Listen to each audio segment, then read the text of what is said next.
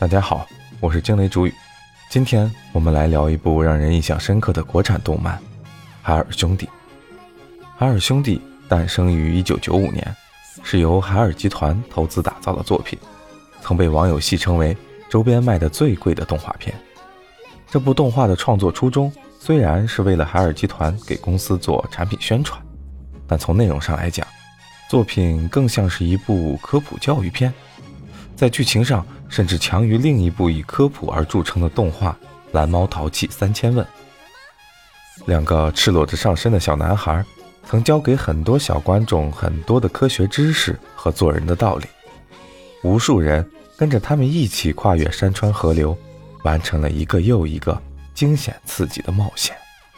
作为一部连载了六年之久、总共有两百多集的动画，《海尔兄弟》。曾经是无数国人心中颇具代表性的存在，哪怕是时至今日，也可以说是国内最成功的科普动画之一。这部作品以冒险故事为基础，利用人文地理和科学知识进行科普，不再局限于神话故事和武打场景，在开创了新的动画形式的同时，教会了小朋友们要开动脑筋，利用智慧去解决问题。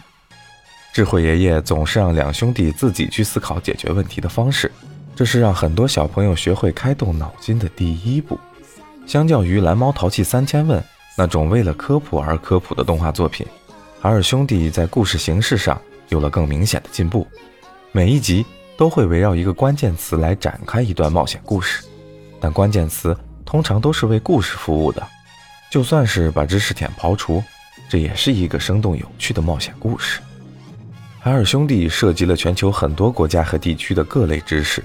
包括大量天文地理知识和人文风俗以及宗教信仰方面的介绍，可以说是一部全球范围内的百科全书。很多人的科学知识启蒙都是从这部作品开始的，包括被误认为是海妖的马尾藻，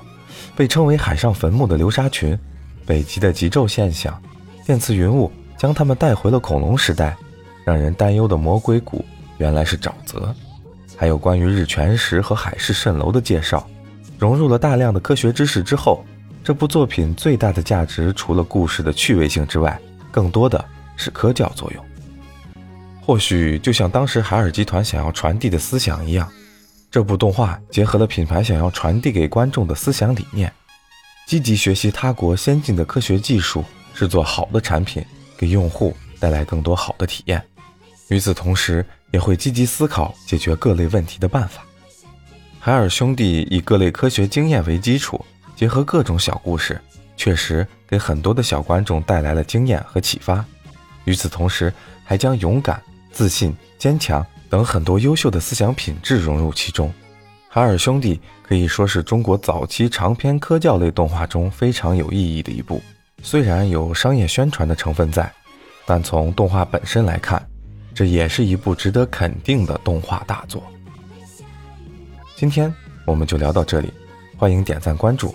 我们下期见。